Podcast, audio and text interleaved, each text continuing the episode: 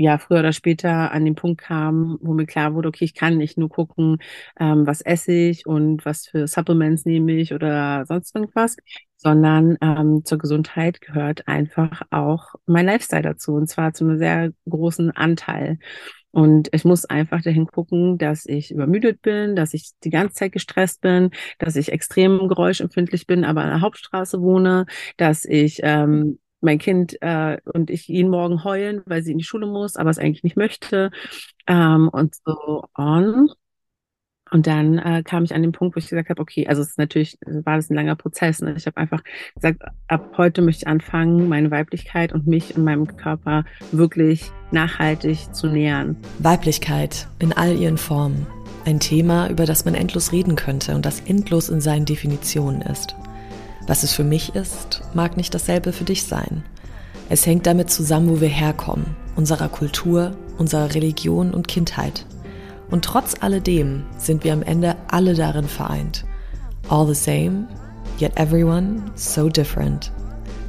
What's up, Sisters? Hier ist Nat und ich freue mich, dass du wieder beim Hugo Sisters Podcast mit dabei bist. Wir haben heute eine ganz, ganz, oh, mm, juicy Frau. Ich kann es nicht anders sagen. Dieses Wort ist einfach, was diese Frau beschreibt. Ich liebe sie, wirklich. Ich kenne sie gar nicht richtig, aber ich kann es jetzt schon so sagen. Ich habe nämlich dieses Zitat, was ich gerade vorgelesen habe, bei ihr auf der Webseite gefunden, als ich sie auf Instagram entdeckt hatte und war so, okay, die muss unbedingt bei uns in Podcast rein. Ich finde es total interessant, ähm, wie sie Weiblichkeit definiert, was sie da alles mit reinzieht. Also vor allem, wo wir herkommen, unsere Kultur, der Religion und auch was mit das mit unserer Kindheit zu tun hat, auch unseren Ahnen. Und vielleicht hast du ja auch unsere letzte Folge schon gehört, da haben wir auch ein bisschen uns mit den Ahnen befasst. Heute geht es wirklich ein bisschen mehr um die Weiblichkeit und wo die bei uns Frauen vor allem sitzt, warum es für uns manchmal heutzutage so schwierig ist, die auch wieder richtig zu greifen, unserer Intuition zu folgen und wie wir die heilen spielen können, um dann ein bisschen freier und mehr im Fluss auch leben zu können. Und da gehen wir eben nicht nur in jetzt so eine oberflächlichen Welt, sage ich jetzt mal rein, sondern wir gehen auf diese Punkte drauf ein also auf unsere Kindheit, auf die Kultur, in der wir aufgewachsen sind, die Herkunft, wo wir herkommen, wie wir aussehen, was das alles mit uns macht, auch die Religionen, die uns umgeben, die gesellschaftlichen Strukturen.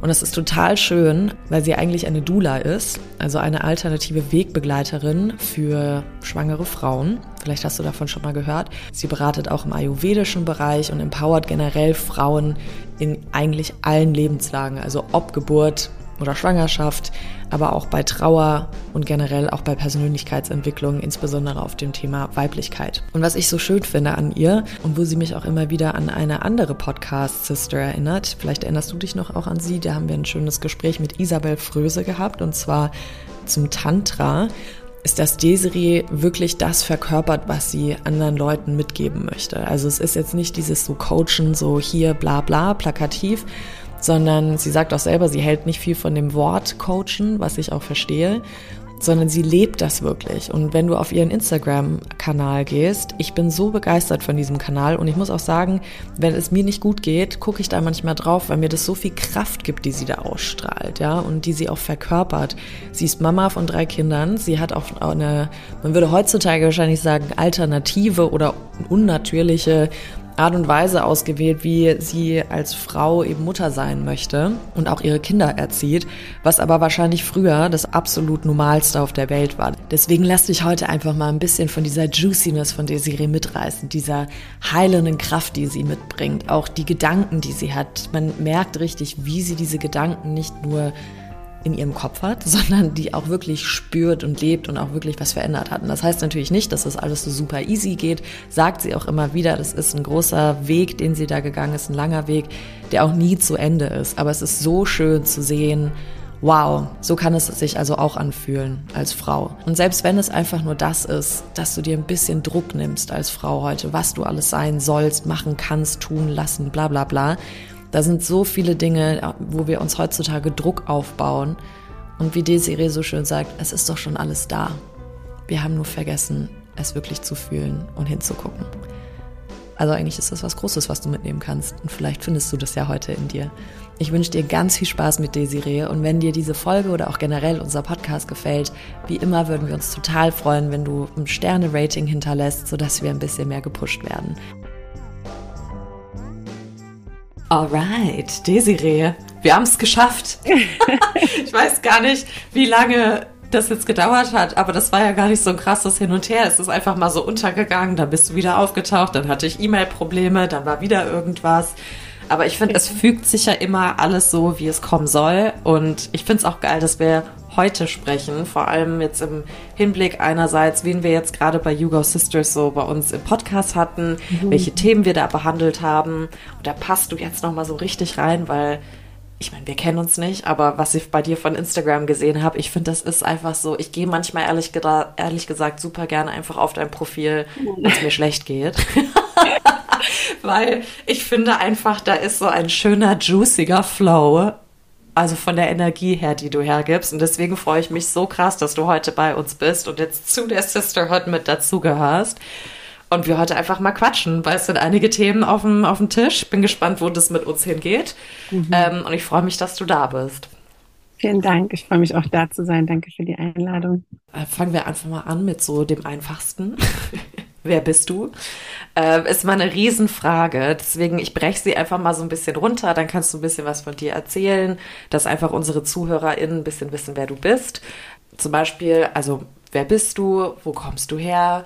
Was begeistert dich? Mit was beschäftigst du dich gerade? Mhm. Ähm, Ob es jetzt emotional, mental, wie auch immer ist. Ähm, was sind deine Belief Systems? Also die kleinen Fragen des Lebens. die kleinen Fragen. ich habe gerade das gedacht, als wir jetzt so fangen mit dem Einfachsten an, dachte ich, wow, das ist, finde ich, immer die größte Frage das in Worte zu fassen. Ich struggle damit immer, wenn so random Leute mich fragen, so, was machst du eigentlich beruflich oder was machst du eigentlich? Ich bin immer so, wow, ich kann das nicht irgendwie in einem Satz im Smalltalk runterbrechen. Ja. Ich würde das irgendwie beschreiten. Aber, ähm, also mein Name ist Desiree. Ich bin 33, 35 Jahre alt. Oh mein Gott, sorry. 35 Jahre. Man ist so alt, wie man sich fühlt. Ja. genau, ich bin ähm, Mama von drei Kindern an allererster Stelle. Das ist ähm, der erste und größte und liebste Job in meinem Leben. Ähm, genau, dass ich diese drei Kinder, ähm, die sich für mich entschieden haben, ich die begleiten darf. Und daraus sind dann äh, meine anderen Berufungen quasi entstanden, nämlich dass ich auch Dula bin, also alternative Geburtsbegleiterin ähm, und Wegbegleiterin für Frauen in allen möglichen, aber vor allem den meist challenging Lebenslagen und Fragen. Ähm, ich mache auch Beratung mit Ayurveda, mit traditioneller indischer Medizin.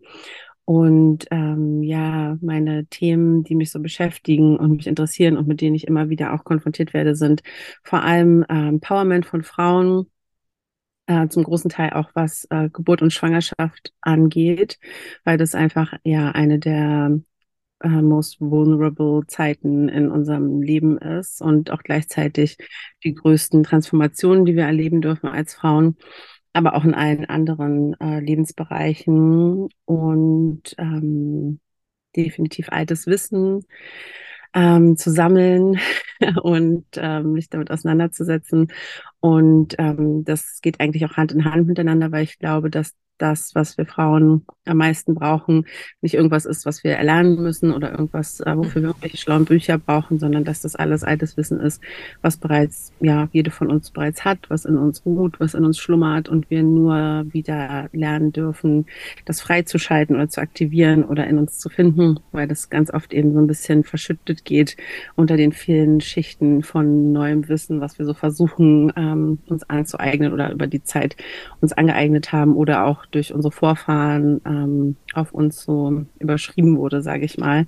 Und es mhm. eigentlich nur gilt, die wieder abzutragen, um daran zu kommen, was eigentlich eh schon da ist. Ich habe Gänsehaut. Oh, ich stimme dir so krass zu. das ist so schön. Es ist wichtig, dass es so Menschen wie dich gibt, die diese Arbeit auch mit Frauen machen. Und ich finde auch gerade der Beruf oder die Berufung Dula etwas ganz Schönes, weil ich ähm, habe ja etwas längere Zeit in Vancouver gelebt und da ist mir Dula das allererste Mal ähm, ein Begriff gewesen. Ich kannte das vorher gar mhm. nicht. Und ich habe einige Freundinnen, die diesem Job nachgehen und auch, also auch so, wie sie sich tragen, finde ich immer so schön. Also da ist so eine ganz andere Aura mit denen. Und ich habe auch immer das Gefühl gehabt, oder immer noch, wenn ich mit denen quatsche, dass die was ganz ähm, Altes in sich tragen. Also jetzt nicht alt von so Alter her, sondern halt einfach so, ne, wie du schon meintest, so wir haben alles schon irgendwie in uns und die haben da einen guten Access zu. Deswegen mich wird, vielleicht steigen wir da einfach direkt mal ein. wir hatten zum Beispiel jetzt Christina Lunz bei uns im Podcast, die sich ja ganz viel auch für Female Rights einsetzt, ähm, feministische Außenpolitik, da ganz viel macht. Ähm, und die geht natürlich halt so politisch total ran und auch so headstrong. Und was ich aber bei dir so krass schön finde, nicht sagen, also not that I'm saying, dass du das nicht machst, aber dass du halt so eine krasse, wenn ich, also wie gesagt, wenn ich dein Instagram angucke, es ist so juicy. Und ich bin dann immer so, ich will mich auch so in meinem Körper fühlen, wie diese Frau es tut. Und ich weiß, Instagram ist nicht Reality immer, ne? Mhm. Aber ich finde, da ist nochmal eine ganz andere Weiblichkeit bei dir da. Und für mich wäre es total interessant, einmal von dir zu hören, was für dich denn überhaupt Weiblichkeit ist und wie das auch eben zusammenhängt mit unseren Vorfahren, unserem Wissen und wie wir vielleicht sowas auch channeln können bei uns. Mhm. Also am Ende ist Weiblichkeit natürlich immer das, was jede einzelne Frau als das empfindet. Ne? Also was empfinde ich mhm. persönlich als Weiblichkeit? Was fühlt sich für mich weiblich an? Was bedeutet das für mich selber in meiner Weiblichkeit ähm, angekommen zu sein oder aufzugehen? Ähm, und ich weiß, dass ich da bestimmt nicht mit allen ähm, politisch aktiven Feministinnen übereinstimme, weil ähm, für mich zum Beispiel bedeutete Weiblichkeit oder ähm, auch in meine Form von äh, Feminismus oder Aktivismus, dass ich mich dafür entschieden habe, mit 18 Mutter zu werden und Hausfrau zu sein. Was damals äh, an der Stelle äh, für die meisten Frauen und gerade eben für, für auch feministische Frauen absolut unvorstellbar mhm. war. Also meine, meine Oma zum Beispiel, die eine, eine starke Feministin ist, die ähm, selber ihr Leben lang selber gearbeitet hat und ähm, für die das eine riesen Errungenschaft war in ihrer Generation. Mhm. Für die war das unvorstellbar, wie ich mich ähm, dazu entscheiden kann, Hausfrau und Mutter zu sein, weil das für sie halt so ein absoluter Schritt zurück in die Unterjochung war. Aber für mich war, das, für mich war also für mich war es ein, ein riesengroßer aktiver und politischer Akt, mich dafür zu entscheiden, mhm. es eben trotzdem zu machen und zu sagen, das ist meine Form von Feminismus, das ist meine Form von Weiblichkeit und in meiner Weiblichkeit eben zu sein und, und daran aufzugehen und angekommen zu sein.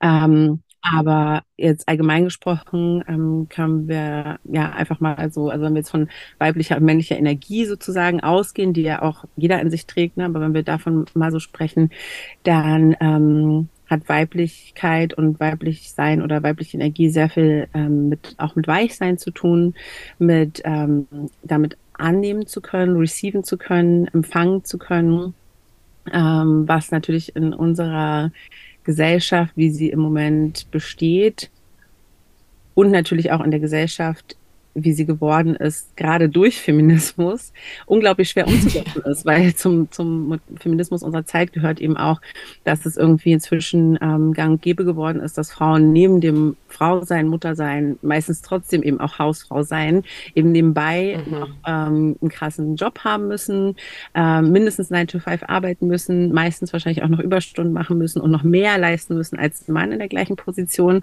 um dann trotzdem immer mhm. noch schlechter bezahlt zu werden. Aber ähm, es ist irgendwie, ne, es ist irgendwie so Standard geworden, dass Frauen Paradox. ganz nebenbei auch noch erledigen und dass es ja Gleichberechtigung ist.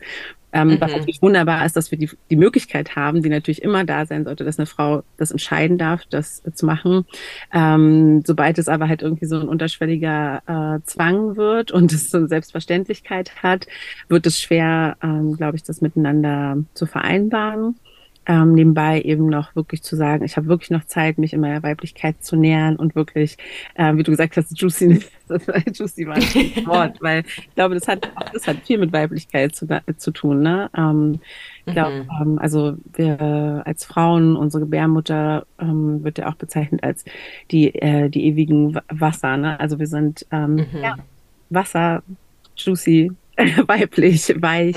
und das sind alles so Attribute, die in die Weiblichkeit reinspielen und die in einer tendenziell sehr harten Gesellschaft oft schwer sind ähm, zu maintainen und, und äh, zu pflegen. Ich finde es ähm, total interessant, auch immer wieder zu sehen, gerade weil du jetzt gerade angesprochen hast, die, die harte Gesellschaft, in der wir sind. Ich nehme das auch immer so wahr. Und ich nehme auch wahr, je nachdem, an welchem Ort ich bin, dass ich mich ganz anders fühle und auch merke, da kann ich meine Weiblichkeit viel mehr ausleben und da kommt die auch viel mhm. natürlicher. Ähm, und ich merke zum Beispiel, also ich sitze jetzt hier in München, hier ist es ein Struggle. Also ich muss mir effektiv praktisch überall Sachen raussuchen, um die immer wieder zu triggern, sage ich jetzt schon mhm, fast. Mhm, ja. Und ähm, ich überlege da auch für mich immer wieder, ist das wirklich ähm, also ich merke das bei mir, weil ich da schon so in so einer maskulinen Energie bin, so ein Kopfding, ne? so dass ich sage, wie gestern war ich bei einem Soundbath und habe mich einfach mal so richtig gehen lassen und alle Frequenzen schwingen lassen und war so richtig so, mm, okay, something's happening, ne? Mhm. Ähm, und dann war, bin ich auch immer nach so einer Experience so, ich würde mich eigentlich schon gerne, würde ich sagen, 80 Prozent des Tages so fühlen. Also in meinem Körper mhm. verbunden, ähm, vielleicht jetzt nicht so hart auf diesen Schwingungen drauf, ja, weil dann trifft es da ja auch irgendwo ab. Aber ich merke so, okay, krass, wie kopfgesteuert ich da schon bin, dass ich sage, ich muss mir Sachen raussuchen, obwohl ja, ja eigentlich alles in mir schon ist. Ja. Und das ist für mich so, was ich auch immer wieder in der Gesellschaft merke, ist, dass wir halt nach Büchern irgendwie gucken, wie können wir da noch mehr erfahren, ne? Und ähm, jetzt die Dokumentation nochmal anzugucken. Und hier geht jetzt auch nochmal dieser Aktivismus los. Bei mir passiert dann auch immer ganz schnell, weil ich mich auch schon so als eine feministische Aktivistin mit bezeichne, dieses FOMO-Gefühl und mhm. das kommt dann noch so on top zu dem, was du alles noch gesagt hast, was genau. wir alles sein müssen. Genau. Und ich merke dann einfach irgendwann, ich gehe unter in meinem eigenen Saft oder der Saft trocknet eher aus. Also der, der ist gar nicht mehr juicy und flowy, mhm. sondern irgendwie mehr wie so eine trockene Wüstenerde mhm. mit ja. Rissen, wo vielleicht mal so ein Tropfen reinkommt oder sowas. Aber ich finde das ganz, ganz schwer. Wie, wie geht's oder wie ging es, wie geht es dir damit? Ähm, also mir ging es ganz genauso. Ich, ähm, ich glaube, schon, wie du das vorhin auch beschrieben hast, mit äh, den Doulas oder deinen Erfahrungen mit Doulas, dass ich glaube schon, dass ich irgendwie auch großes Glück hatte, dass ich mit einer gewissen stärkeren Verbindung dazu ähm, geboren wurde irgendwie oder es geschafft habe, mir die von Anfang an irgendwie aufrecht zu erhalten.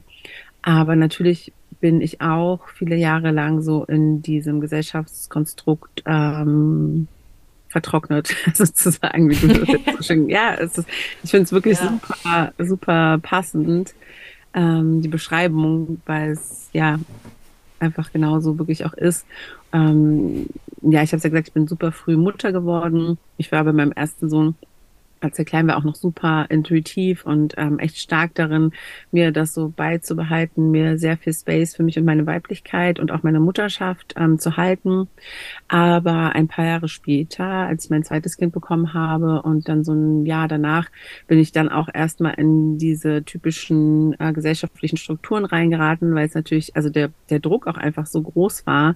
Ja, du bist jetzt 22, du hast zwei Kinder, du hast keine Ausbildung gemacht, du, was willst, was soll das mhm. werden in deinem Leben? Leben, was ist dein Ziel, wo willst du hin? Und dann habe ich mich davon so sehr unter Druck setzen lassen, dass ich dann auch ähm, ja in eine Ausbildung gegangen bin, super viel gearbeitet habe, mich überarbeitet habe ähm, und ja quasi so ja zerflossen bin in diesem krassen ähm, ja Alltagskonstrukt, was wir uns so auferlegt haben, ähm, mhm. was natürlich auch, wie du schon gesagt hast, das überhaupt nicht dafür gemacht ist, Weiblichkeit ähm, gut zu nähern. Ne? Also unsere, unsere, ja. unsere Gesellschaft, unsere ganze, ganze Art und ähm, des Lebens, auch also das Stadtleben an sich, ne, es ist alles ähm, geprägt, wenn wir zurückgucken auf unsere Entwicklung als Gesellschaft, als also Weltgesellschaft ähm, auch einfach geprägt von tausend Jahren Patriarchat. Ne? Also es sind tausend Jahre, in denen die männliche Energie ähm, ähm, bei Weitem ähm, mehr betrachtet wurde, ähm, weitaus stärker war oder die einzige Energie war, die beachtet wurde im Erstellen all unserer Lebenskonstrukte. Also es geht ähm, hin von der Arbeitsweise bis hin zu unserer Lebensweise. Ne? Dieses äh, durchgeplante, organisierte Straßen- und Häuserkonstrukt und Blocks, die alle viereckig sind und Häuser, die Zimmer, die alle viereckig sind. Ne? Da ist wenig mhm. Platz ähm, zum Weichsein, ähm, zum zum Fließen und zum Beweglichsein. Und ähm, ja, das ging mir absolut genauso, äh, bis ich irgendwann gemerkt habe, das kann es nicht sein, so es kann nicht reichen, das ist mir einfach nicht genug, jetzt so mhm. weiterzumachen mein Leben lang, irgendwie von morgens bis abends nur zu rennen, ähm, im Prinzip immer unglücklich zu sein, weil ich immer übermüdet bin, weil ich meine Kinder kaum sehe, weil meine Kinder auch nicht zufrieden sind, weil ich die morgens irgendwie um fünf aus dem Bett reißen muss und fertig machen muss, oh erst in der Schule oder in der Schule abzugeben, um dann zur Arbeit zu rennen. Ja, es ist so krass, mhm. es hört sich überspitzt an, aber es ist Wahnsinn, von wie vielen Menschen und Frauen das einfach unsere Lebensrealität ist und wir denken, mhm. that's it. Also, ne, wir kriegen das im Freundeskreis nur so mit und denken, okay, das, das ist es einfach. Da gibt's nichts anderes. Ja. Und ähm, irgendwann bin ich dann Gott sei Dank wieder zu dem Punkt gekommen, wo ich gesagt habe, eigentlich war ich doch mein Leben lang ein alter Rebell und wollte immer irgendwas dran ändern. Wie kann es sein, dass ich äh, hier angekommen bin? Und äh, mein Glück sozusagen war dann, als ich ähm, ja das dritte Mal versucht habe, schwanger zu werden, dass ich ähm, auf diesem Weg dann angefangen habe, mich mit alternativer äh, Medizin auseinanderzusetzen und ja früher oder später an den Punkt kam, wo mir klar wurde, okay, ich kann nicht nur gucken, ähm, was esse ich und was für Supplements nehme ich oder sonst irgendwas, mhm. sondern ähm, zur Gesundheit gehört einfach auch mein Lifestyle dazu und zwar zu einem sehr großen Anteil. Und ich muss einfach dahin gucken, dass ich übermüdet bin, dass ich die ganze Zeit gestresst bin, dass ich extrem geräuschempfindlich bin, aber an der Hauptstraße wohne, dass ich ähm, mein Kind äh, und ich jeden Morgen heulen, weil sie in die Schule muss, aber es eigentlich nicht möchte ähm, und mhm. so on. Und dann äh, kam ich an den Punkt, wo ich gesagt habe, okay, also es ist natürlich, war das ein langer Prozess. Ne? Ich habe einfach gesagt, ab heute möchte ich anfangen, meine Weiblichkeit und mich und meinem Körper wirklich nachhaltig zu nähern. Und ich habe das dann lange Zeit in diesem Konstrukt ähm, gemacht ähm, und versucht aufzubauen, ein ähm, System aufzubauen, in dem das irgendwie möglich ist, ähm, in dem ich mhm. immer mehr äh, Ruhe einbaue, in dem ich immer mehr Pausen einbaue, immer mehr Rituale einbaue, die ähm, ja mich nähern können ähm, immer mehr ähm, nach den Bedürfnissen wirklich meiner Kinder auch schaue, also ihren eigenen Bedürfnissen und nicht denen, von denen wir denken, dass Kinder sie haben, sondern denen, die sie wirklich selber von sich aus haben. Ähm, und genauso das eben auch bei mir zu machen, mal zu schauen, ähm, was ist wirklich mein Bedürfnis, wenn ich nicht darüber nachdenke, was ich jetzt machen muss, ähm, was noch anstehen würde oder was irgendjemand anderes denkt, was ich bräuchte, weil ich eigentlich noch mehr trainieren müsste oder sonst irgendwas, mhm. sondern so, wonach fühle ich mich eigentlich wirklich? Und ähm, wenn wir anfangen, uns das zu fragen, merken wir ganz schnell, dass wir das meistens gar nicht wissen, dass es äh, meistens ja. auch gar nicht mehr wirklich klar ist, was davon ist wirklich meine Intuition und was davon ist irgendeine Angststimme auf irgendeinem Layer, die schon so tief in uns drin ist, dass sie zur eigenen Stimme wird oder Stimmen von außen, die zur eigenen Stimme werden. Und je länger ich daran gearbeitet habe, umso klarer wurde mir, ähm, so schön das war, auch schon, dass in diesem System ähm, ja ganz viel zu ändern, dass es einfach nicht reicht und dass für mich mhm. ganz klar ist, dass ich einen riesengroßen Schritt aus diesem ganzen System machen muss, um wirklich an dieses Level an ähm, Ruhe und Raum zu kommen, den ich für mich selber einfach brauche. Und vor allem für meine Kinder, ganz klar. Ne? Also jetzt war natürlich mein größter Ansporn, dass ich mir immer gesagt habe, was würde ich mir für meine Kinder wünschen? Was möchte ich, wie die mit sich umgehen später, wenn sie, ähm, wenn sie älter werden, wenn sie größer werden, wenn sie ja. gehen in diese Welt. Um, welche Verbindung wünsche ich mir für die? Und wenn das das ist, was ich mir wünsche, dann muss ich jetzt daran arbeiten, das auch vorzuleben. Voll schön. Noch eine krasse Aufgabe. Chapeau. also, es ist jetzt. Ich bin hier gerade echt so in so einem Gedankenwirr. Ich bin so, wie hat sie das gemacht? Ich habe keine Kinder und ich struggle schon. Und wenn ich jetzt noch Verantwortung für drei Kids hätte, ach du Scheiße. Ähm, und dann dachte ich mir auch so, wie schön, dass du das auch mit so einer ganzen Ruhe und so einem Selbstbewusstsein gerade sagen kannst. Weil ich kenne das bei mir, wenn ich einfach mal so sage, hey Leute, auch im, im Arbeitsalltag, ja, so sage, ich nehme jetzt mal eine Pause oder ich mache gerade eine Ausbildung zu einer Breathwork-Coachin, ne, so dass ich jetzt einfach mal irgendwie eine halbe Stunde Breathwork mache. Ich merke, ich bin nicht allein, ich muss runterkommen. Dann kommt immer erstmal so ein Kommentar wie, ach ja, da gönnt sich ja jemand. Ach, hast du die Zeit oder so, ne? Oder auch von meinem mhm. Vater ganz oft kommen dann auch immer so Sachen, ach, ein Päuschen gönnt die feine Dame sich. Ich finde das total interessant, dass immer diese weiblichen Züge auch mit was so negativen, gönnerhaftes, luxuriöses zu tun genau. haben. Und ich krieg da schon wie teilweise selber ein schlechtes Gewissen, wenn ich dann so eine Pause machen will. Mhm. Oder oder ich werde auch sauer, wenn ich sie dann nicht mache. Also es ist dann immer so ein innerer Struggle mit Woman, mach jetzt diese Pause und Woman, warum hast du die Pause nicht richtig genossen oder gemacht? Mhm. Oder teilweise kann ich mich auch gar nicht, also weil ich es halt merke, ich weiß auch, ich bin jemand, ich bin sehr getrieben, ich habe High Energy, wo ich jetzt auch gemerkt habe in den drei Wochen mit Corona, keine Bewegung ist nicht gut für mich und meine Gedanken. Mhm. Ähm, aber diese, diese, dieses sich fallen lassen. Also es wird immer leichter, jetzt weil ich auch merke, so Breath hilft mir einfach krass viel, diese Arbeit mit dem Atem. Ähm, auch Musik schon immer, weil ich auch aus dem Tanz komme, sich andere Musik, wirklich weibliche, ruhige Musik auch so zu geben. Ähm, aber ich merke, dieser, dieses sich einfach mal so fallen lassen. Erstmal wird es krass diskriminiert und es ist so, mh, okay, nur die lazy people gönnen sich eine Pause und so weiter, ne? Und da so mental so dran zu bleiben und zu sagen, nee, ich mach das jetzt. Aber deswegen meinte ich auch gerade so Chapeau, weil ich echt, ähm, ich habe da echt Hochachtung vor dir, dass du das dann so für dich durchziehst. Und klar, da wird es jeden Tag mal wieder ein Struggle oder sowas geben. Ne? Es läuft ja nicht alles 1A, aber das auch noch mit Kids zu machen, also da denke ich jetzt gerade, geil, wenn ich dann Kinder habe, kriege ich das ja vielleicht dann auch mal hin. Natürlich, ja, das kann jeder hinkriegen und ähm, das heißt nicht, dass ich frei davon bin. Ne? Das ist bei mir genauso und ähm, das darf ja auch sein und auch da wieder, ne, wenn wir einen Blick darauf, ähm, den Blick darauf legen, wo wir herkommen, wie diese ganze Gesellschaft, in der wir jetzt leben, ähm, aufgebaut wurde. Es muss uns vollkommen klar sein, dass wenn wir alle nicht diesen krassen Druck hätten, der sich äußert, mhm. wenn Leute dir diese Kommentare geben, das ist ja nicht wirklich ähm, eine Reaktion auf das, was du machst, sondern eigentlich eine Reaktion darauf, was das in ihnen selber auslöst ne? und was da bei ihnen selber ja. auslöst.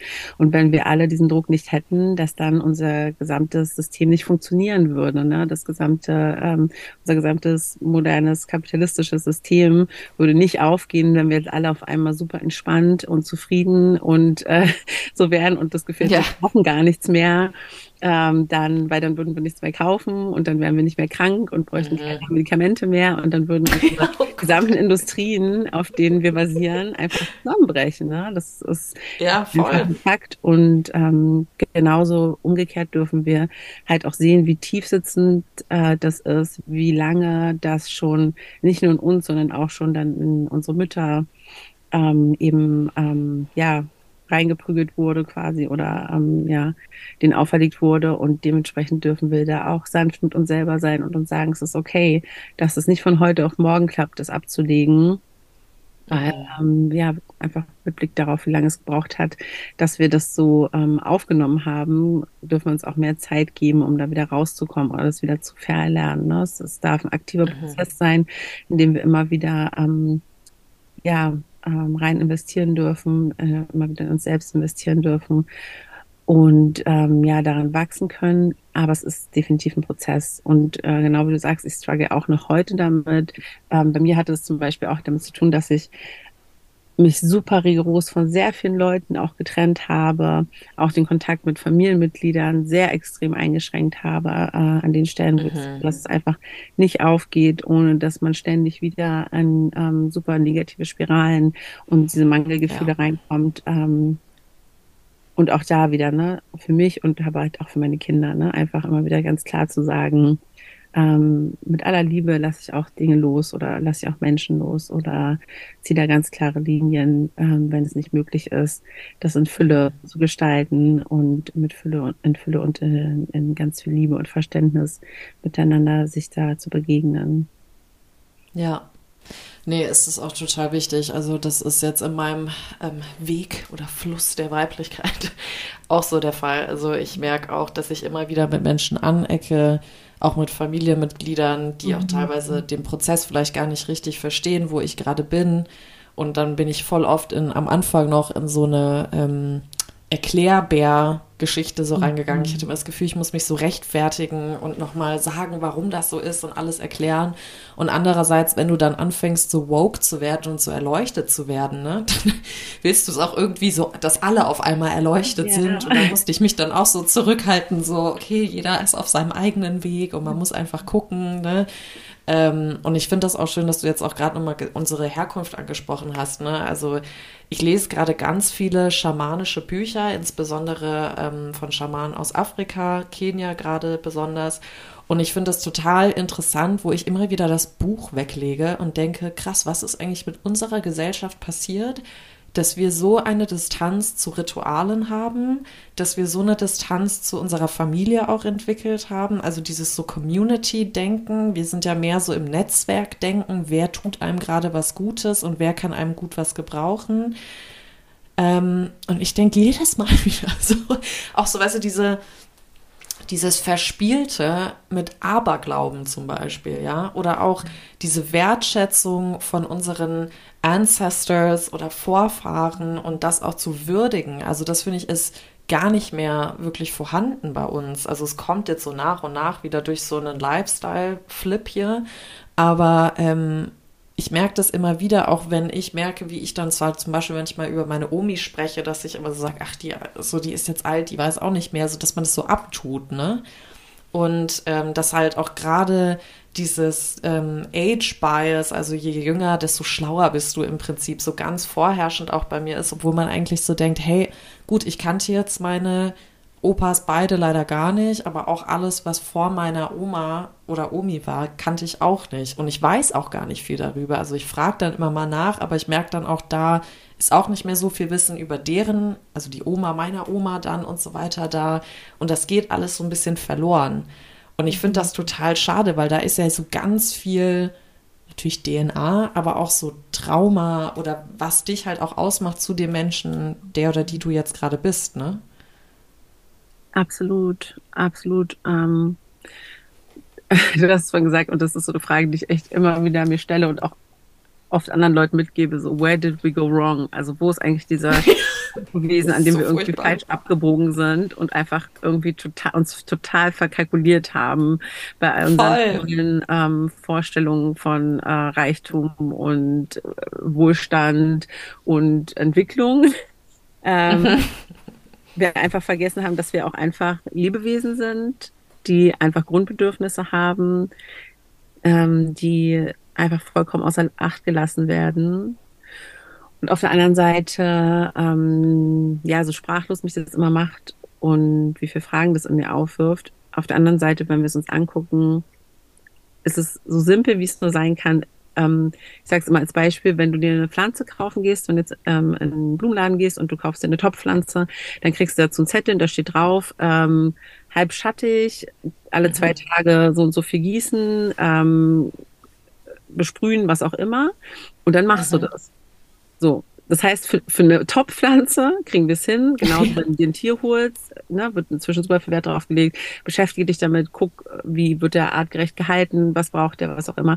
Für uns selber sind wir so fern davon, wie es nur irgendwie mhm. geht, habe ich das Gefühl, weil die Antwort ist eigentlich so einfach. Und ich merke das immer wieder ähm, in Kontakt mit anderen Menschen. Also wenn, wenn Menschen ähm, allein schon in Kontakt mit uns kommen, also mit meinen Kindern und mir und sehen, wie wir zusammenleben, äh, Leute Zeit mit uns verbringen, dass die jetzt mal wieder sagen, wow, ich finde es so krass, es fühlt sich irgendwie so gut an.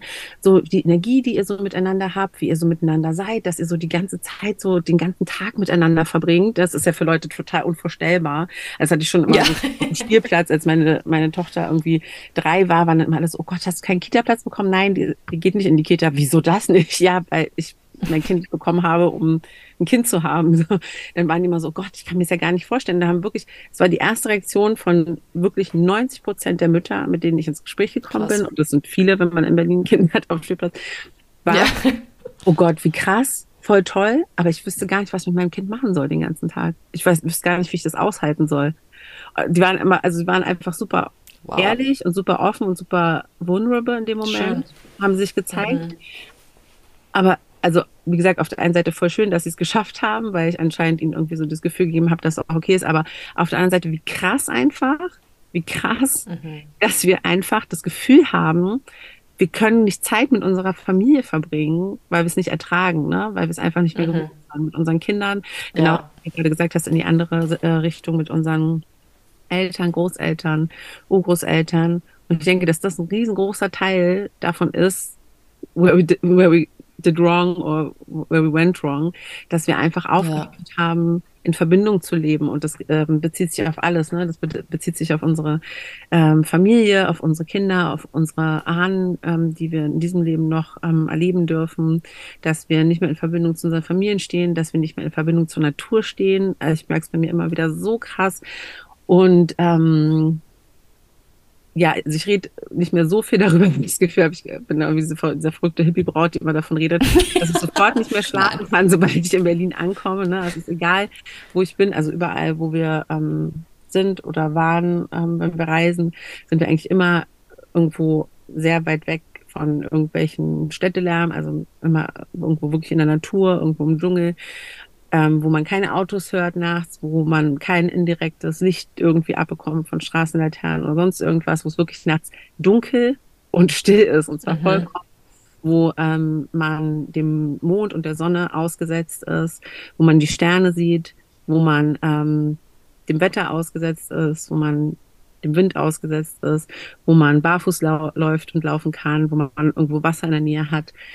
Und ähm, so verrückt und so ähm, New Age das klingt, es ist letztendlich das älteste Wissen und das normal, sollte das Normalste der Welt sein. Wenn wir zurückgucken, wir reden jetzt, wie du gesagt hast, ähm, jetzt durch so diese New Age Bewegung wird es jetzt irgendwie wieder interessant, ja. altes Wissen, Schamanismus.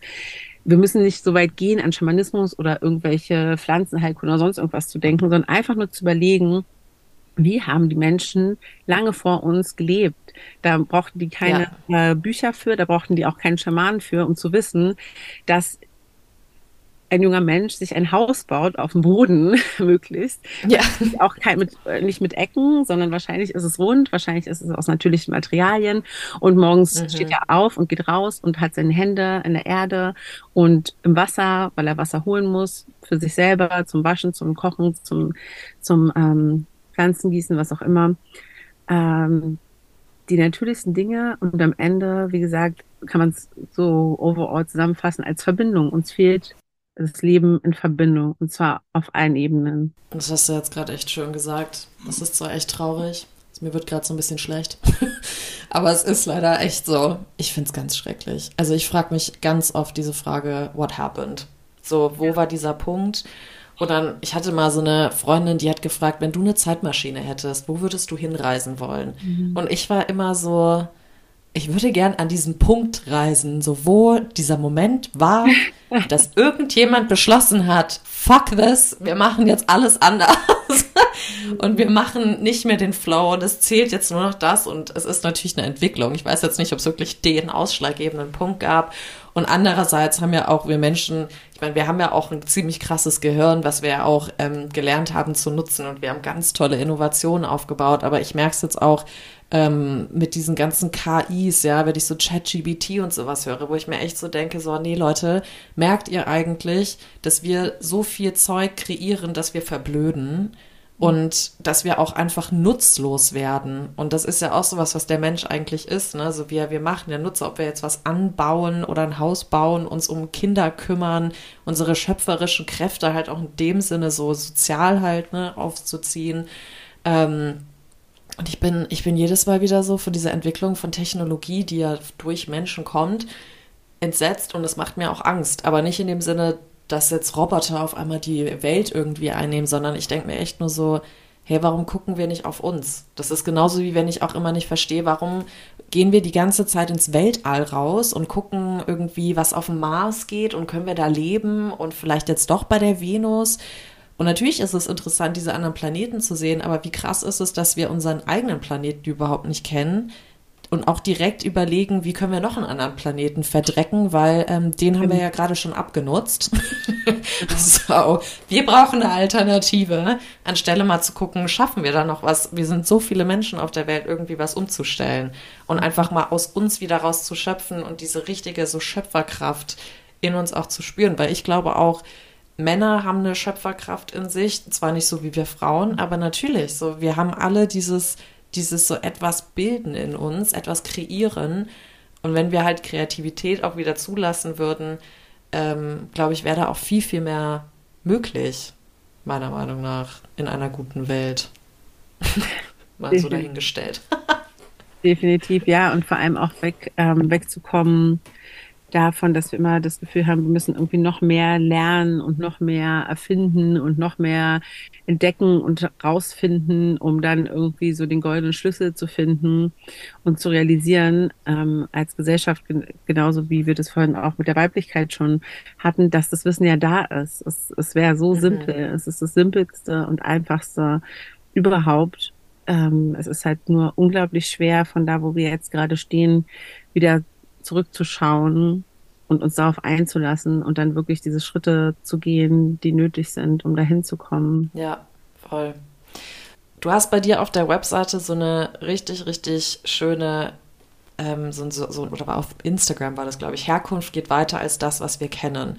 Und das hat mich richtig, richtig berührt. Ähm, kannst du da vielleicht noch mal ein bisschen was zu sagen, weil wir haben es jetzt schon so leicht angehauen, aber Herkunft ist ja jetzt nicht nur örtlich bedingt oder kulturell, sondern also für mich, wie gesagt, ich glaube sehr daran, dass Trauma über mehrere Generationen weitergegeben wird, genauso aber auch wie Eigenschaften oder Freude oder irgendwie sowas. Und wenn wir das ja gar nicht alles kennen, weil wir uns gar nicht mehr damit beschäftigen oder heutzutage auch Stammbäume einfach nicht mehr wirklich existieren oder mhm. gepflegt werden, sage ich mal so, ähm, wie, wie bist du dazu gekommen? Ja, also Herkunft war, glaube ich, für mich schon immer ein großes Thema. Ähm, alleine dadurch, dass ich als schwarze Person in Deutschland groß geworden bin, den größten Teil meines mhm. Lebens. Ähm, also meine Mutter ist ähm, Deutsche, äh, hat chinesische Wurzeln, ähm, aber ist hier geboren und aufgewachsen und mein Vater ähm, kam aus dem Kongo und ähm, wie gesagt, ich bin den größten Teil meines Lebens hier aufgewachsen und auch den größten Teil meines Lebens in einer komplett weißen Familie aufgewachsen. Ähm, mhm. Und auch in einem, also im, ähm, damals in Ostberlin. Das heißt, ich war nicht nur in meiner ja, Familie, sondern eigentlich im gesamten Umfeld die einzige ähm, schwarze Person oder auch überhaupt Person of Color in irgendeiner Art und mhm. Weise. Ähm, das heißt, das war einfach schon ganz notgedrungen immer das erste Thema, weil es einfach so offensichtlich ist, weil es einfach so, ähm, ja, ich konnte es nicht verstecken. Und es mhm. war ein Riesenthema, weil es auch einfach so selten war und für die, ganz viele Leute das erste Mal war, dass sie irgendwie Kontakt ähm, mit einer Person of Color hatten. Das heißt, es war eigentlich ständiges Thema. Es war einfach immer diese Frage, wo kommst du her? Das war einfach immer die erste Frage, die, die ich ähm, quasi gehört habe von Menschen, meine gesamte Kindheit und Jugend über. Und ähm, im Umkehrschluss war es für mich äh, unglaublich schwer und ein unglaublich großes Thema, weil ich quasi keine Verbindung zu meiner Familie in Afrika hatte. Ähm, wir waren mhm. ähm, im Kongo, meine Mutter war mit mir im Kongo, als ich sehr klein war und ich hatte nichts als Fotos, ich hatte keine aktiven Erinnerungen selber daran, hatte aber spannenderweise auch schon immer also in mir drin habe ich immer gedacht, ich muss jetzt warten, bis ich erwachsen bin und dann gehe ich zurück nach Afrika. Das war für mich irgendwie immer klar. Das war immer so, mhm. stand einfach so für mich fest. Was natürlich auch illusorisch und utopisch war, ne? aber das war für mich, hatte so diese ganz starke Verbindung dazu. Und auf der anderen ja. Seite hatte ich überhaupt keine Verbindung, um irgendwie Leuten das zu geben, was sie auch erwartet haben von mir, wenn sie mich fragen, ne? wo, wo kommst du her? Was, was ist deine Herkunft? So, das heißt, ich musste einfach super früh anfangen, mich damit sehr viel auseinanderzusetzen mit dem Thema Herkunft, ob ich wollte oder nicht. Ähm, ich ja. wurde immer wieder damit konfrontiert und ich hatte, bin auch ganz viele verschiedene Phasen durchlaufen. Es gab Phasen, in denen ich einfach gar keinen Bock mehr hatte, darüber zu reden und nur gesagt habe, ich komme aus Berlin, ich bin Deutsche, was soll ich dir sagen? Ich ja. Das, was Punkt. du gerne möchtest. es gab auch ganz viele Phasen, wo ich ähm, super stark daran war, zu sagen, ich komme aus dem Kongo, weil erstens das weiß ich sowieso, das ist, was du hören willst und das ist, warum du fragst, weil du mich so wahrnimmst, wie, wie du mich wahrnimmst, wie du mich siehst und weil es natürlich auch Teil meiner Herkunft ist, ähm, mit der ich mich auch sehr stark identifiziere.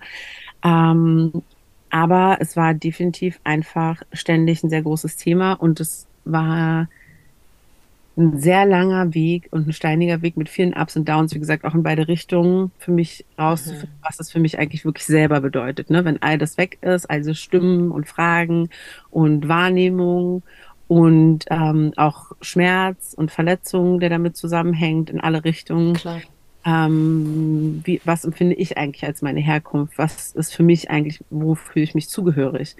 Ähm, was mhm. ich im Außen letztendlich nie wirklich bekommen habe, weil es wird sich daran nichts ändern, selbst wenn wir jetzt natürlich sich super viel geändert hat, aber am Ende des Tages, ich werde immer eine schwarze Person in einem weißen Land bleiben. Und genauso, als ich 18 war, bin ich sofort äh, nach Afrika gegangen, äh, zurück in Kongo mhm. gegangen. Und da werde ich immer die Weiße bleiben, weil die Leute sehen mir an, dass ich europäisch sozialisiert bin, selbst wenn ich ah. nicht gar nicht auffallen würde. Sie sehen es ja. sofort an. Ich, wenn ich im Auto ähm, die Straße runterfahre, dann laufen die Kinder im Auto nebenbei und sagen Mundille, Mundille, die Weiße ist da. So. Das heißt, im Außen habe ich da lange nachgesucht.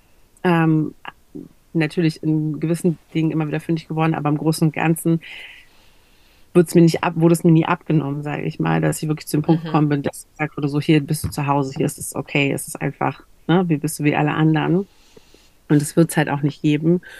Und dementsprechend habe ich dann ähm, auch durch meine Kinder eigentlich natürlich dann ähm, irgendwann verstanden, ähm, zu Hause ist das, was ich daraus mache. Ne? Als Mutter habe ich ähm, ja dann auch die Verantwortung Schön. dafür, aber eben auch ähm, nicht nur die Verantwortung, sondern eben auch die Chance, es jetzt zu kreieren selber und zu sagen, ähm, ich bin euer Zuhause, wir sind unser Zuhause und Herkunft und Zuhause ist das, was wir wollen, dass es ist.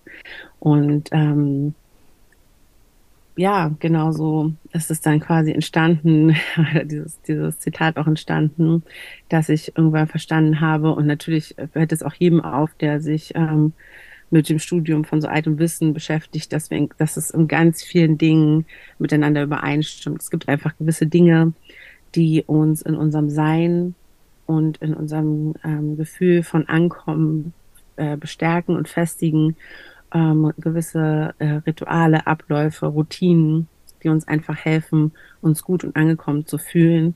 Und mhm. ähm, das heißt, Herkunft muss nicht immer nur irgendwas sein, was auf irgendeinem Papier steht oder ähm, uns anzusehen ist, sondern es darf auch das sein, was wir empfinden, wenn wir barfuß durch unseren Garten laufen oder wenn wir alle gemeinsam irgendwie eine Kerze anzünden und zusammensitzen mhm. und zusammen sind. Das ähm, ja, darf auch sein. Oh Gott. Mich macht das immer so wütend. Ich habe nämlich ähm, auch einen äh, Freund, der auch schwarz ist und ähm, der ist hier in München und hier sticht er natürlich auch die ganze Zeit raus und der Schauspieler und er wird auch noch mit dem anderen männlichen schwarzen Schauspieler aus dieser Ecke hier verwechselt die ganze Zeit, wo ich auch immer wieder so da sitze und kurz davor bin, diesen Presseleuten einen aggressiven Brief zu schreiben, weil ich mir echt so denke, it's not that hard, ne? Und dann sagt er aber auch, also sein Vater wohnt in Südafrika und ähm, meint dann auch immer, wenn er dahin geht, dann wird er auch immer als Deutscher angesehen. Aber weil er halt auch diese Kultur und dieses so, wir Deutschen sind einfach nicht in unserem Körper, das muss man einfach mal sagen. Ja, wir sind in unserem Kopf, wir sind effizient. Und ähm, ich habe, als ich jetzt auch in Südafrika war, habe ich gemerkt, alle sind viel mehr in ihren, in ihren Körpern drin. Da ist eine viel krassere Verbundenheit auch schon durch die Stimme, weil viel gesungen wird natürlich auch. Das ist jetzt pauschal gesagt, aber hier in Deutschland kannst du ja nicht vorstellen, dass jemand mal einfach auf der Straße singen anfängt. ja? Oder colorful irgendwie mit ganz vielen bunten Klamotten rausgeht. Ja, also das ist ja schon so, die Person fällt auf. Ähm, dass wir wollen ja alle immer schön so, so runter und Scheuklappen und bloß nicht auffallen, weil dann könnten wir angreifbar sein und oh mein Gott. Ähm, deswegen finde ich das so ganz interessant, weil ich finde Herkunft, und das merke ich auch immer, ich habe mir ganz oft die Frage gestellt, so, was ist eigentlich dieses Zuhause? Und ich fand das auch schön, dass du jetzt gesagt hast, so, du kannst ein Zuhause für deine Kinder sein. Zuhause ist auch ein Gefühl, du kannst das mit Ritualen bestärken. Ähm, und ich kann dir auch gar nicht genau sagen, warum ich äh, schon als kleines Mädchen habe ich immer gedacht, ich wäre adoptiert. Ich war immer so was, also irgendwie passt hier irgendwas nicht. Und das war nicht, weil meine Eltern nicht nett zu mir waren oder mich nicht geliebt haben, aber ich habe immer gedacht, ich bin irgendwie anders und irgendwie passe ich hier nicht so richtig rein und ich fühle mich hier nicht wohl. Und als wir dann in ähm, als ich dann wieder nach Vancouver da gegangen bin, habe ich echt gemerkt, krass, hier, hier fühlt es sich auch ganz anders an. Ich habe ein ganz anderes Körpergefühl, ich habe ein ganz anderes Bewusstsein. Da kam auch meine Weiblichkeit auf einmal so ganz natürlich einfach wieder hoch. Und es war, wurde auch, ich meine, in Vancouver wird das natürlich auch gelebt, ne? Mhm. Aber ich merke immer wieder, dass wir so Identitätsstruggles haben, jetzt nochmal auf einer ganz anderen Ebene, wie du sie jetzt gerade beschrieben hast, aber dass wir, was du am Anfang auch meintest, dieses, wir müssen Mutter sein, wir müssen aber auch den Job haben und wir müssen noch Freizeit haben und Hobbys und wir sollen aber noch irgendwie gewissermaßen aussehen, ob es jetzt fitnessmäßig ist oder vom Gesicht her oder Schminke. Deswegen gibt es 30.000 Schönheitsoperationen, die auch auf uns Frauen zugeschnitten sind. Ähm, dann sollen wir natürlich noch einen Freundeskreis haben, am besten noch eine gesunde Partnerschaft irgendwie führen. Der Haushalt sollte gut aussehen. So, ich komme schon nicht mehr klar. Ein paar Hobbys und dürfen auch nicht fehlen, weil man muss sich auch weiter. Genau. Ja. Richtig. Man sollte sich auch noch bilden irgendwie vielleicht. Ähm, und ich merke, dass ich mit ganz vielen Freundinnen, also ich bin jetzt, werde jetzt 33, dass ich mit ganz vielen Freundinnen in meiner Altersgruppe diese Gespräche habe. So, wer, wer soll ich eigentlich sein? Ich kann nicht mehr. Ich bin außer Atem. Ich weiß nicht, wer ich sein soll. Ähm, meine Eltern erwarten das von mir, aber ich fühle mich viel mehr so, aber ich will die auch nicht enttäuschen. Aber irgendwie enttäusche ich mich ja auch. Und jetzt kommt noch das mit dem Job dazu. Und die wollen nochmal, dass ich ganz anders bin. Mhm. Und ich versuche dann immer so zu sagen, so, okay, atme erstmal so aus. Center. Um, ähm, let's find a little ground here. Um, ähm, und dann immer dieses so, was, was spürst du denn? Was möchtest du denn? Mhm. Weil ich bin ein firm believer, dass wenn du etwas spürst, wirklich tief in dir und dem auch nachgehst, dann werden andere es auch akzeptieren. Mhm. Vielleicht nicht so, wie du es gerne hättest, aber je mehr du von etwas überzeugt bist, desto mehr trans also transportiert das ja auch nach außen. Ähm, und deswegen, ich habe ähm, ich habe das Buch von Sarah Nuro gelesen, weil das halt Roots hieß. Ich wusste gar nicht, dass sie jetzt so krass auf ihre Nuro Women und ähm, Kaffee noch eingeht. Aber mich hat das mit den Roots so krass angesprochen, weil ich das auch so schön fand, dass sie, sie hatte da so geschrieben, in einer gewissen Weise quält man sich, wenn man versucht, sich einer Kultur oder einem Land eindeutig zugehörig zu fühlen. Mhm. Und ich spüre das so. Ich meine, sie ist jetzt auch eine Person of Color, ist noch ein ganz anderes Thema, da will ich mich auch gar nicht gleichstellen, aber ich merke auch immer wieder, ich gehöre hier nicht nach Deutschland und hätte ich das Geld und hätte ich das Visum, würde ich auch wieder nach Kanada gehen. Mhm. Ähm, und dann sind da halt so viele Sachen und dann kommen immer wieder Fragen auf, Grenzen, wer kam eigentlich mit dieser Idee? Also so, dass man sagt, du bist deutsch, du bist aus dem Kongo, du bist aus Frankreich, du bist aus Amerika und dass wir da so Stempel alle drauf kriegen. Obwohl, wenn man einfach mal so denkt, wir haben alle Hände und Füße, wir haben alle Augen, wir haben alle Nasen und Münder, wir sehen eigentlich alle irgendwie so von der Form gleich aus wir sind doch alle gleich. So, come on. Mhm. Und dann sind wir alle wieder anders in unseren own unique ways, ne? Mhm. Und das ist sowas, wo ich jetzt immer mehr, weil ich mich sehr viel eben mit diesem Thema Herkunft und was heißt es, zu Hause zu sein, auch in sich zu Hause zu fühlen. Und das ist so der Punkt, wo ich jetzt angekommen bin, wo viel Wut auch natürlich wieder mit dabei ist, mhm. wo ich dann auch immer wieder denke, okay, das muss ja auch irgendwo herkommen. Vielleicht ist das so bei meinen Ancestors irgendwo auch schon mal platziert gewesen. Und da versuche ich jetzt gerade reinzugucken, um einfach auch zu verstehen oder um irgendwas zu lösen oder mhm. so. Ne?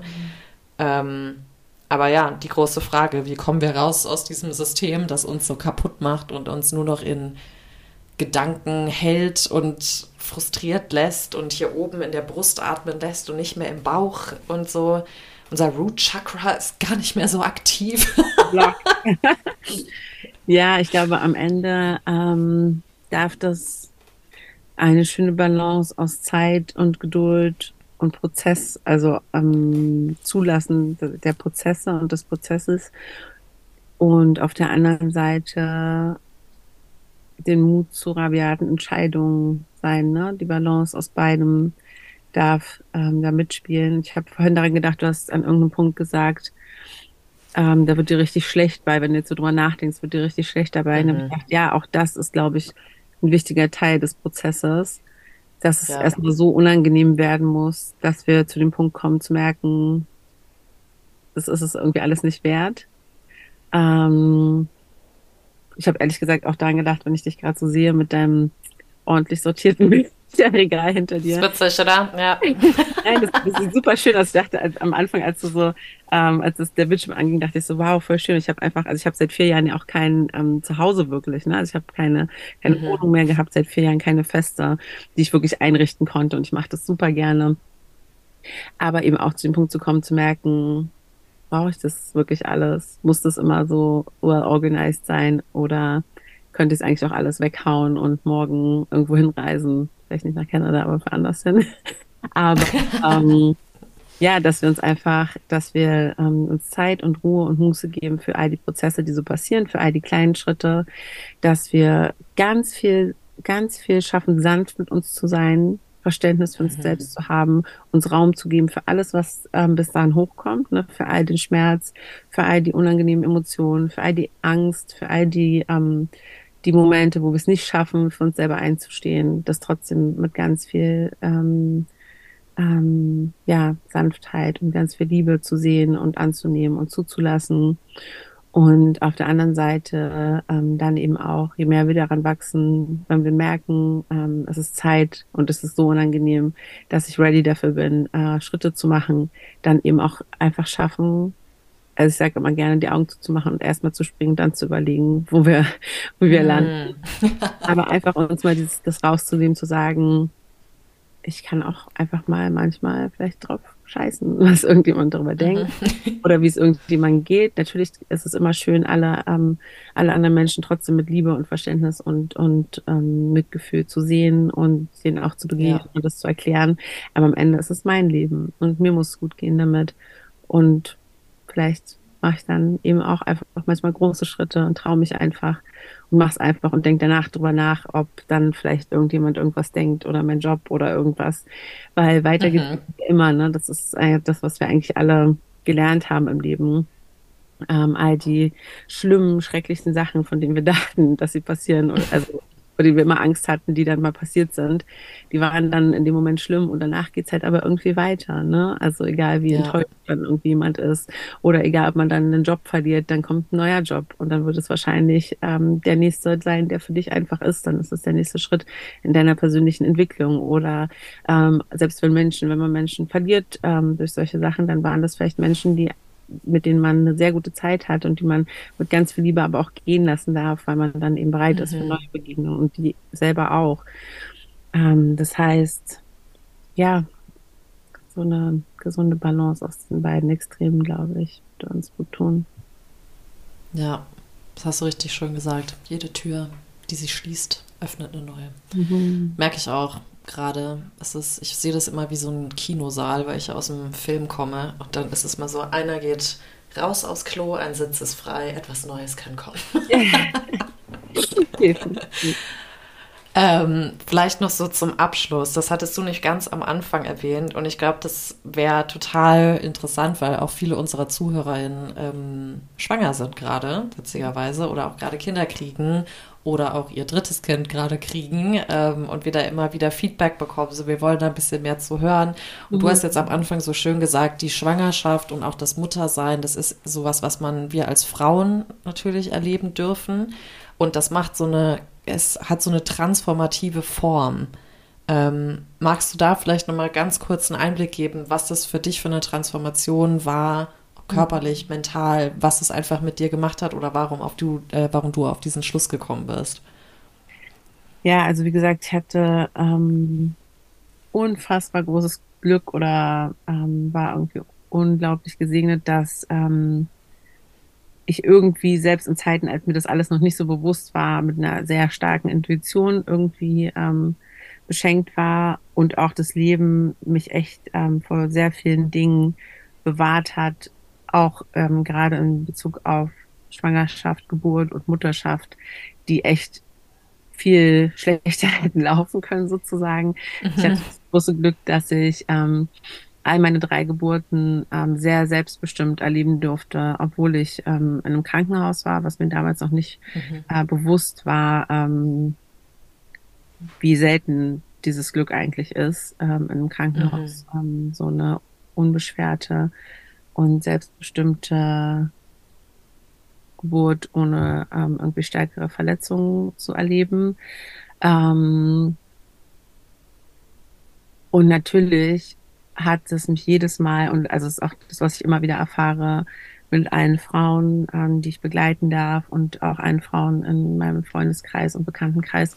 Es ist egal ist, wie viele Kinder wir bekommen, mit jedem Kind wieder ähm, dürfen wir auch einen ganz neuen Wissensschatz irgendwie ähm, in unser Leben empfangen. Jedes Kind mhm. ähm, kommt mit seiner einzigartigen Seele, auch mit einem einzigartigen Learning irgendwie zu uns. Es ist immer wieder so, dass sich ähm, meistens das schon in der Schwangerschaft sehr klar abzeichnet, in welche Richtung das geht und dann, wenn das Kind da ist, dann nochmal so endgültig entfaltet nach der Geburt oder auch durch die Geburt, dass ähm, wir in irgendeinem Bereich unseres Lebens oder in irgendeine Richtung, aber auch natürlich ganzheitlich uns ähm, nochmal irgendwie komplett neu erfinden dürfen, unglaublich viel dazulernen dürfen und das Kind auch immer so ähm, ja eine Art Spiegelfunktion für uns mitbringt, ähm, über einen ganz mhm. bestimmten Teil von uns, der vorher noch nicht so gut, ähm, den wir noch nicht so gut ergründen konnten vorher meistens. Und ähm, ja, ich finde es unglaublich spannend und gleichzeitig auch ähm, erschreckend, wie weit wir auch was Geburt angeht, ähm, in der Gesellschaft von uns selbst entfernt wurden, von unserer Intuition, ja. von unserem ureigenen Wissen, was jede Frau einfach in sich trägt, dadurch, dass sie als Frau geboren wurde und ähm, eine Gebärmutter in sich trägt und mhm. fähig ist, Kinder ähm, zu tragen und in diese Welt zu setzen, ähm, dass damit einhergeht, dass unser Körper höchstwahrscheinlich bis auf einen super winzig kleinen Anteil an ähm, irgendwelchen ähm, Sonderfällen oder Vorerkrankungen wissen würde, was er zu tun hat, ähm, sobald dieses Kind entschieden hat, auf die Welt zu kommen. Und ähm, wie schrecklich sich das dramatisiert hat, dadurch, dass wir das abgegeben haben äh, an andere, daran, dass andere über uns entscheiden, über unsere Körper entscheiden, ähm, über unser äh, unsere Kinder entscheiden. Es zieht sich auch weiter durch, ähm, durch äh, die Mutterschaft, nicht nur ähm, bei der Geburt, aber eben vor allem bei der Geburt. Also es ist einfach so extrem einschneidend, aber natürlich auch, ähm, auch auf die Mutterschaft bezogen, dass unsere Kinder, dass wir unsere Kinder meistens sehr früh abgeben müssen und damit mhm. auch sehr viel ähm, darüber also sehr viel abgeben darüber, wie unsere Kinder eigentlich groß werden, wie viel wir eigentlich noch davon mitbekommen, wie viel wir eigentlich wissen, zu was für Menschen ähm, sie heranwachsen. Ähm, und dann ganz oft ähm, eben auch ja später dann auf irgendeine Art und Weise die Quittung dafür bekommen und merken, dass man sich irgendwie, mhm. was du ja auch gesagt hast, ne, dass man das Gefühl hat, man, man kennt seine Eltern und Großeltern gar nicht so gut, man hat irgendwie gar nichts ja. miteinander zu tun gehabt, weil man einfach so ein distanziertes Leben miteinander führt und das war eben etwas, was mir von Anfang an eigentlich irgendwie klar war, obwohl ich damals noch nicht so, also eigentlich überhaupt nicht bewusst darin war. Ich habe mein erstes Kind vor 16 Jahren bekommen. Da war das ganze Thema natürliche Geburt und ähm, mhm. äh, war alles noch gar kein Thema. Not on the table, ja. Not at all. Ähm, aber irgendwie ähm, wie gesagt, hatte ich das große Glück, dass ich dann eben doch eine sehr, sehr natürliche und sehr selbstbestimmte Geburt erfahren durfte. Es war wirklich ja, man kann es jetzt Glück oder Fügung nennen, aber in einem sehr unwahrscheinlichen Setting trotzdem das große Glück hatte und ähm, danach einfach noch bockig und Teenager genug war zu sagen, äh, ich habe dieses Kind geboren, ich hatte, ich lag drei Tage lang in den Wehen, ich habe dieses Kind geboren oh und niemand sonst wird irgendwie darüber entscheiden, wie dieses Kind aufwächst, außer mir. Und deswegen habe mhm. ich mich eben ähm, danach für sehr viele Dinge entschieden, die jetzt inzwischen ähm, interessante Themen geworden sind, aber wie gesagt, damals noch überhaupt nicht Thema waren, so wie ähm, Langzeitstillen, so wie Familienbett, so wie ähm, ja, Attachment Parenting würde man es wahrscheinlich heute nennen, aber wie gesagt, es waren damals keine Themen, ähm, die die so ähm, irgendwie Thema waren, äh, gesellschaftlich und auch keine Themen, zu denen ich mich vorher belesen hatte, sondern das war einfach, das, ähm, ja, war ich an einem Punkt noch vollkommen unbewusst so verbunden mit dem, was wahrscheinlich einfach das Natürlichste der Welt ist, nämlich dass mein Kind in meinem Bett schläft, dass ich ähm, stille, wenn mein Kind gestillt werden möchte, dass ich mhm. ähm, mich auf, äh, auf, auf ihn verlasse, auf, auf sein Gefühl, auf seine Intuition und ähm, genauso auf mein eigenes und ihn so vier Jahre lang ähm, ja Vollzeit begleitet habe, ähm, viereinhalb Jahre lang, bevor er dann ganz kurz in die Kita gekommen ist, vor der Schule quasi. Und das war für mich auf jeden Fall eine Erfahrung, die mein Leben ähm, vollkommen verändert hat, weil ich damals ähm, ja eben auch erfahren habe, also erstens äh, erfahren habe, was ich selber, über was für eine Kraft ich einfach verfüge.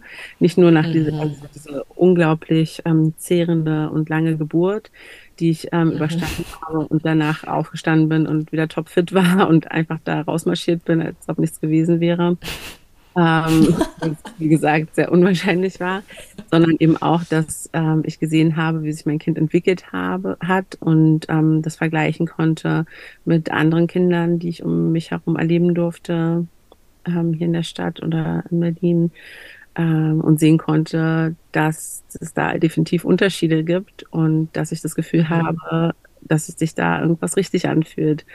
Und ähm, inzwischen würde ich da natürlich noch für weitergehen. Also wie gesagt, es war mir damals nicht bewusst, aber das natürlich ähm, ja alles, was wir in unseren Organismus geben, das wäre das Beispiel mit der Pflanze vorhin, alles, was wir ja. ähm, äh, in unseren Organismus geben, wird ähm, hat ein Outcome. Ne? Also es ist, ähm, hat äh, Aktion, Reaktion, alles, was wir äh, mhm.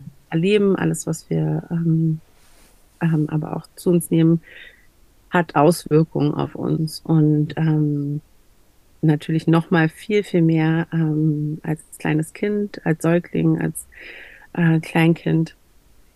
Aber wie gesagt, inzwischen würde ich da auch so weit gehen, die Geburt auch mit einzubeziehen, ne? was, was für ein Start wir in dieses Leben haben, auf was für eine Art und Weise ja. wir die Welt, ähm, in die Welt eintreten dürfen auf dieser Seite hier, ähm, beeinflusst unser Dasein. Und ich darf das auch immer wieder beobachten bei den Geburten, die ich begleite, dass man das von Anfang an beobachten kann, ne? dass man sehen kann, äh, je nachdem, wie die Geburt verläuft, kann man da schon ganz äh, früh erkennen, ähm, wie sich das auf Babys auswirkt einfach, ne? dass es mhm. eine ganz starke Auswirkung hat, nicht nur ähm, emotional, sondern eben auch wirklich körperlich auf, aufs Wohlbefinden der Kinder.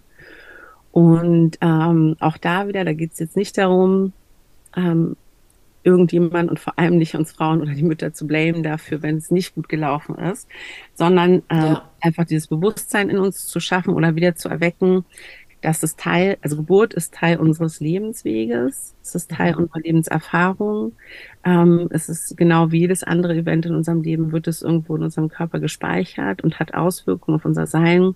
Und wir dürfen da hingucken und wir dürfen das wissen und uns mit diesem Wissen verbinden und gucken, wie wir mit dem, was da ist, bestmöglich arbeiten können. Ne? Das heißt nicht, dass ähm, wenn man eine sehr übergriffige ähm, und nicht selbstbestimmte Geburtserfahrung hat, heißt es das nicht, dass dein Kind deswegen jetzt ähm, verloren ist oder es ist ganz schrecklich. Ja.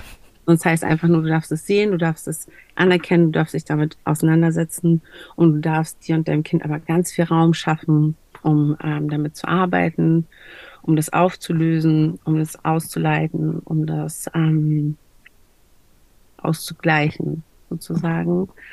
Und ähm, dafür gibt es zum Glück ähm, ganz viele tolle Hilfsmittel, mit denen man arbeiten kann. Und genau andersrum natürlich noch viel besser, wenn man ähm, auf dieses Thema stößt, solange man noch schwanger ist oder noch nicht schwanger ist, noch besser, mhm. bevor man schwanger ist und, oder bevor man es plant, schwanger zu werden, können wir ganz, ganz viel Arbeit mit uns selber machen. Ähm, und auch da wieder, ne, natürlich auf körperlicher Ebene, auf emotionaler Ebene, auf spiritueller Ebene, um zu schauen, wie möchte ich aufgestellt sein, ähm, um schwanger zu werden? Wie möchte ich aufgestellt sein, um dann in die Geburt reinzugehen? Und ähm, welche Werkzeuge eigne ich mir an, um diese Erfahrung in, mein, in, die, in meine Hand zu nehmen, um ähm, selber mhm. wieder in die Selbstbestimmung zu kommen, um zu sagen, das ist meine Geburt und so möchte ich, dass meine Geburt aussieht und so bereite ich mich darauf vor, um durch diese Geburt zu gehen und diese Geburtserfahrung zu kreieren, die ich mir wünsche. Genau. Richtig schön. Ach, das ist schön. also, falls ihr auch so angetan seid, ich war jetzt gerade schon so, ich habe zwar keinen Freund, aber falls ich mal schwanger wäre, muss ich mich unbedingt bei dir melden. Also Freund ist ähm, auch nicht immer notwendig dafür inzwischen. ja, stimmt auch. Wir sind ja hier in der modernen Welt. Ähm, nee, aber wir werden alles von dir verlinken. Also falls man Lust hat, mit dir zu arbeiten, entweder als Dula, aber du coachst ja auch, wie ich es verstanden habe, im Weiblichkeitsbereich, oder? Sonst kannst du das ja auch noch mal gerade kurz sagen, wie man mit dir arbeiten kann, weil ich, also da sind ja so viele Touchpoints, was man mit dir zusammen erleben darf. Genau, ja, ich also ähm, ich mag das Wort Coachen immer nicht so gerne, aber ich begleite Frauen ähm, in so ziemlich allen Lebenslagen. Ähm, tatsächlich hat sich so rauskristallisiert sehr viel Trennungsbegleitung auch, ähm, sowohl in der Vorbereitung, also Meistens mhm. kommen die Frauen dann eher noch so ähm, um Beratung für, äh, bezogen auf ihre Partnerschaft sozusagen ähm, zu bekommen oder eine Wegbegleitung durch schwierige Zeiten der Partnerschaft, was ich dann ähm, eben oft ähm, zu einer Trennungsbegleitung entwickelt, ähm, durch die verschiedenen Phasen der Trennung, ähm, aber auch ja ich, man könnte das jetzt so zusammenfassen, einfach über ähm, Verbindung zur eigenen Urkraft wieder. Ne? Also ähm, da benutze ich auch mhm. viel Wissen aus dem Ayurveda. Ich versuche aber oder benutze es auch gerne nicht so medizinisch, wie es eigentlich aufgebaut ist, einfach als allgemeine Werkzeugkiste, um sich mit seiner Weiblichkeit wieder zu verbinden, um mhm. eben in den Alltag genau diese Entschleunigung zu bringen mhm. von von mehr Ritual, mehr ähm, Ruhe, mehr ähm, Zeit zum Weichsein und für Fluss. Ähm, genau. ansonsten mache ich die Duda-Begleitung für die Geburten, aber auch sehr viel ganzheitliche Geburtsvorbereitung, was ich persönlich noch fast noch wichtiger finde als die Duda-Begleitung an sich, weil ähm, auch da wieder die Vorbereitung auf die Geburt ähm, findet ja in der Frau statt, in, ja. in der Schwangeren. Und am Ende ist das immer das Wichtigste für uns, ähm, wie wir in die Geburt reingehen, wie sind wir aufgestellt zu dem Zeitpunkt, ähm, von welchem Punkt aus gehen wir in diese Geburtserfahrung rein mhm. und wie sicher sind wir aufgestellt ähm, mit den Dingen, die wir wissen, äh, dass wir sie einladen wollen in, in unsere Geschichte oder in unsere Geburt. Deswegen finde ich das immer fast noch wichtiger als dann die eigentliche Geburtsbegleitung, was natürlich auch absolut wichtig und essentiell sein sollte. Aber ich sage es einfach immer gern dazu, weil ich auch ähm, sehr viel mit Frauen ähm, oft online arbeite, weil ich ja auch nicht immer am gleichen Ort bin. Klar. Und auch da ähm, immer wieder die Erfahrung mache, je besser die Frauen vorbereitet sind, je mehr Zeit ähm, äh, sie darin investiert haben, ähm, wirklich sich ganzheitlich auf die Geburt vorzubereiten, umso besser ist der Outcome der Geburt, egal ob ich dann wirklich bei der Geburt dabei mhm. bin oder nicht. Mm. Genau. Ähm, ich mache aber auch ähm, nur ayurvedische Beratung, ähm, ganzheitliche ayurvedische Beratung, ähm, alles, was mit dem Thema Weiblichkeit zu tun hat. wollte sagen. Ja, ich fand, You're everywhere. Ja, alles. Das ist ein guter Startpunkt mit dir. Das ist alles so im Fluss der Dinge und deswegen hatte ich vorhin auch gelacht, als du gesagt hast, wir starten mit der einfachsten Frage, weil jetzt zum Beispiel in den letzten Wochen habe ich mich super viel ähm, auf den Gebärmutterschmuck konzentriert. Ich mache ja so, ähm, auch so Bauchketten mit ähm, mhm. äh, Steinen um die Gebärmutter zu schützen oder zu unterstützen, wo auch immer die Frauen gerade stehen. Und in den letzten Wochen hatte sich das ergeben, dass ich super viel damit gearbeitet habe. Und hätte mich da jemand gefragt, hätte ich sagen müssen, ich bin äh, Schmuckkünstlerin. das Ding hat ja. und mach Schmuck und verkaufe den. Dann gibt's andere Phasen, wo ich von einer Geburt zur nächsten renne, gefühlt oder ähm, nur am Laptop hänge, weil ich ähm, mit meinem Online-Kurs beschäftigt bin. Ich mache auch einen Online-Kurs ähm, für Frauen. Mhm um zurück in diese äh, Urkraft zu finden. Und dann gibt's halt Wochen, wo ich dann nur am Laptop sitze und mega intensiv mit der Kursbetreuung beschäftigt bin. Das, ähm, das ist halt das, wofür ich das alles gemacht habe, dass es äh, mein Leben im Fluss sein darf. Ne, dieser, genau dieser Weiblichkeit und dieser Flexibilität, dass es eben nicht starr und festgelegt ist auf eine bestimmte Sache, sondern ähm, dass ich die Freiheit habe und den Spielraum, um zu sagen, ich darf hinführen, was sich gerade gut anfühlt. Ich darf offen sein für das, was kommt. Und ähm, genau die richtigen Dinge und Menschen in mein Leben einladen und mich darauf vertrauen ähm, und darauf vertrauen, dass es dass genau so kommt, wie es kommen soll. So wie mit uns heute. Ja, so schön. Es ist, das Leben ist doch auch viel zu lang und vielschichtig, um nur eine Rolle anzunehmen. Und es gibt sowieso nicht alle Rolle. Alles hängt ja miteinander zusammen, wie man das jetzt so schön bei dir gesehen hat. Und noch das und das kommt auch noch dazu. Und daraus ergibt sich dann. Und Aber so ist es. Wenn man sich einmal dem Fluss hingibt, oder manche nennen es ja auch Momentum, mhm. ähm, dann, dann öffnen sich auf einmal so Pforten, die man irgendwie vorher gar nicht für möglich gehalten hätte. Absolut. Ähm, ja. Desiree, vielen, vielen Dank für dieses wunderschöne Gespräch. Ich bin ganz warm. Ich freue mich jetzt auch gerade richtig. Ich glaube, ich atme jetzt noch mal eine halbe Stunde, bevor ich meinen Tag hier weiterführe. Hey, ist das soll nochmal richtig channeln. I love it. Vielen, vielen Dank dir. Ich danke dir.